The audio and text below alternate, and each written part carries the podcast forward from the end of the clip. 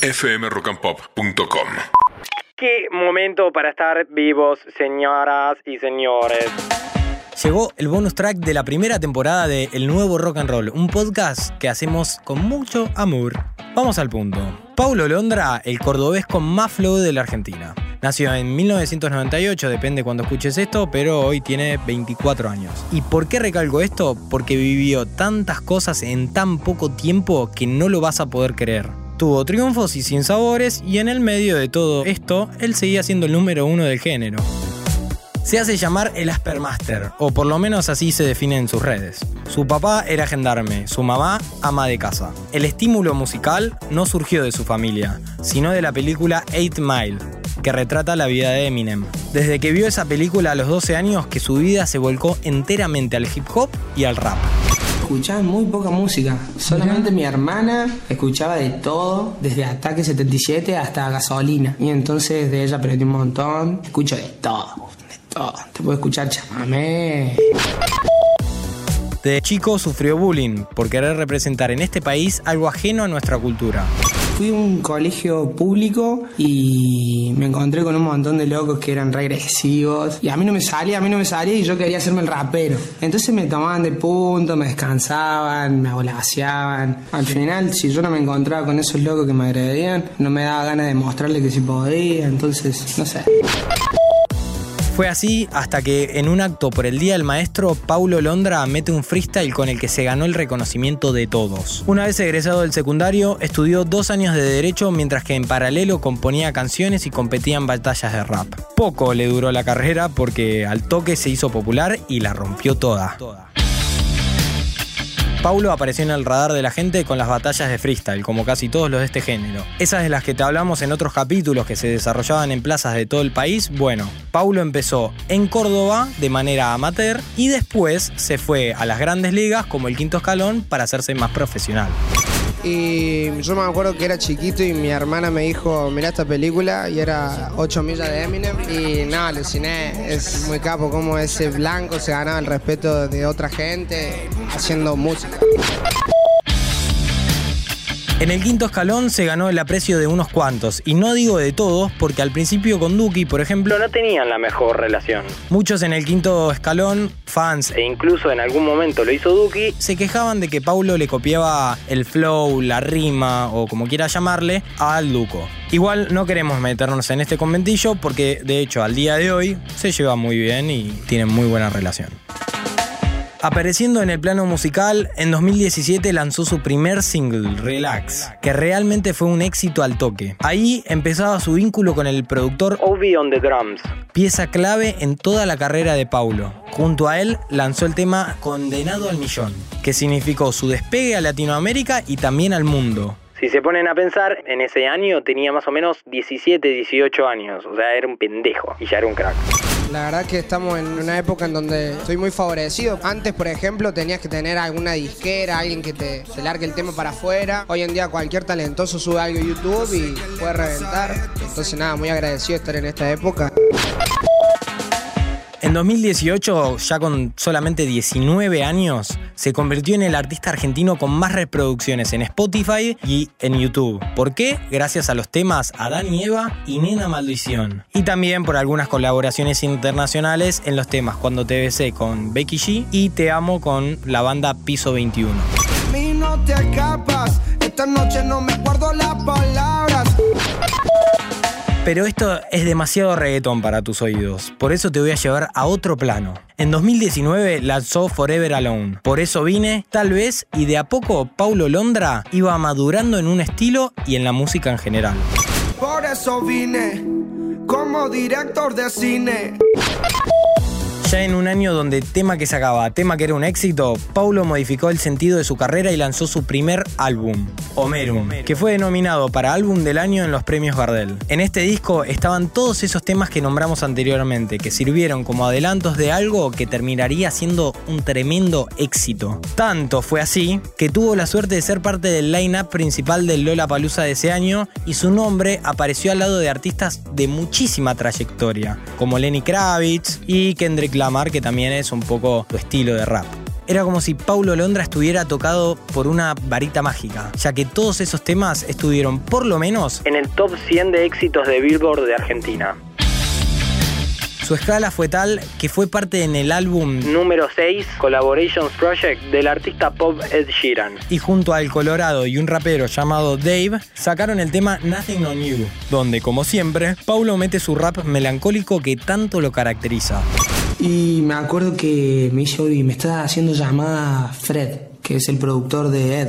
Bueno, la atendamos, pum, pum. Che, mirá, acá te paso la base, eh, vamos a grabar, estamos medio apurados. Y bueno, yo ahí quería quedar bien, entonces apenas me pasó la base, a los cinco minutos le mandé el tema. Ahora tengo tu olor, ven a la habitación. Lo que hacemos los dos no se puede igualar. Para coronar un gran año, el Aspermaster creó un single que le daría una estética final al rapero. A mi parecer, ahí es cuando Paulo se dio cuenta que lo que lo llenaba era el rap, del Bronx. ese que tenía como ejes principales a Snoop Dogg o Eminem. El tema se llamó Party y lo hizo junto a Boogie with the Hoodie, un rapero de Nueva York. Ah, y por si no notaste mi emoción, el tema es épico.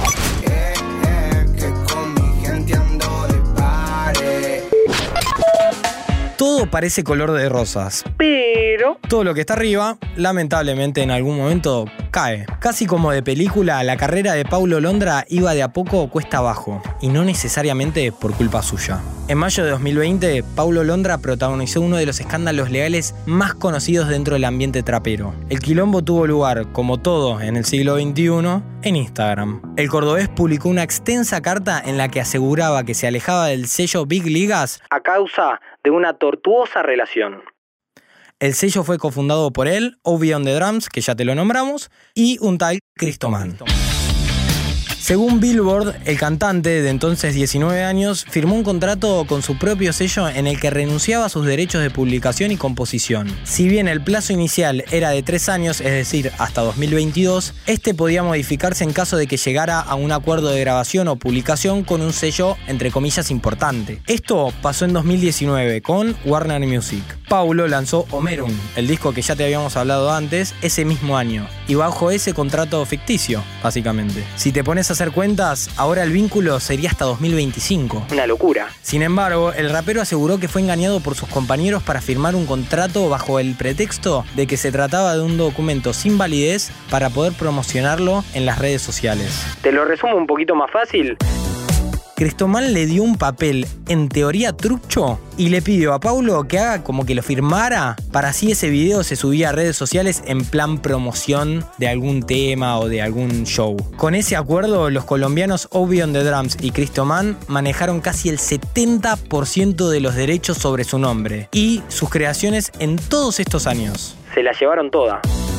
Lo más loco de todo esto es que después de que se desató el conflicto, Paulo seguía rompiendo récords. Durante 2018 y 2019, el cordobés fue el artista argentino más escuchado en Spotify y además era el cantante local que más guita generaba en dicha plataforma, con más de 3 millones de dólares. En la pandemia, sus canciones seguían en el top 50 de Argentina Sería algo así como los temas más escuchados a nivel nacional.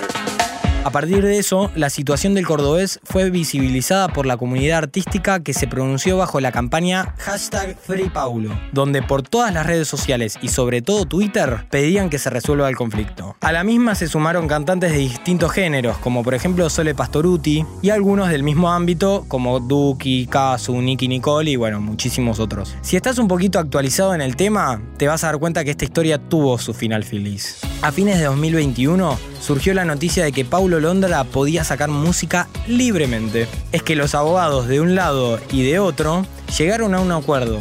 De hecho dijeron las diferencias Han sido resueltas. el acuerdo tuvo lugar en Miami, precisamente en una sala de audiencias encabezada por el juez William Thomas. Paulo viajó a los Estados Unidos exclusivamente por ese motivo. Que el conflicto llegue a su fin significa que quedaron atrás dos años de litigio y conflictos de intereses. Ergo, Paulo es libre. ¿Qué pasó con ese negocio con Warner Music y que tenía contrato hasta 2025? Bueno, vetado. También quedó atrás. Tanta fue la manija y el revuelo que se generó con esta noticia que Paulo terminó sacando dos temas seguidos, Plana y Chance. Esto estaba armado desde 2020 que Paulo tenía pensado hacer eso y luego sacar el tema Cumbre del 2022, la canción que todo el mundo esperaba, la Bizarrap Music Session 23. ¿Por qué estaba todo armado? Porque la letra está escrita desde ese año y en el medio dice lo siguiente. En otras acciones yo menos te voy a dar explicaciones. Por si no lo sabes, Bizarrap es un productor musical que se encarga de meter beats y melodías a las letras de distintos artistas del género urbano. Ya hay cerca de 48 music sessions, pero el Visa se saltió una, la número 23. Se la estaba guardando a Paulo Londra porque en 2019, cuando aparece todo el conflicto con Big Ligas, Paulo le dice esto. Era para decirte si, si nada, si te pinta hagamos un Bizarrap Session de cheto. Y nada, no sé si mucho pedir, pero quería reservar el número 23. si se puede, si no, todo bien. Pero avísame qué onda, saludos negro.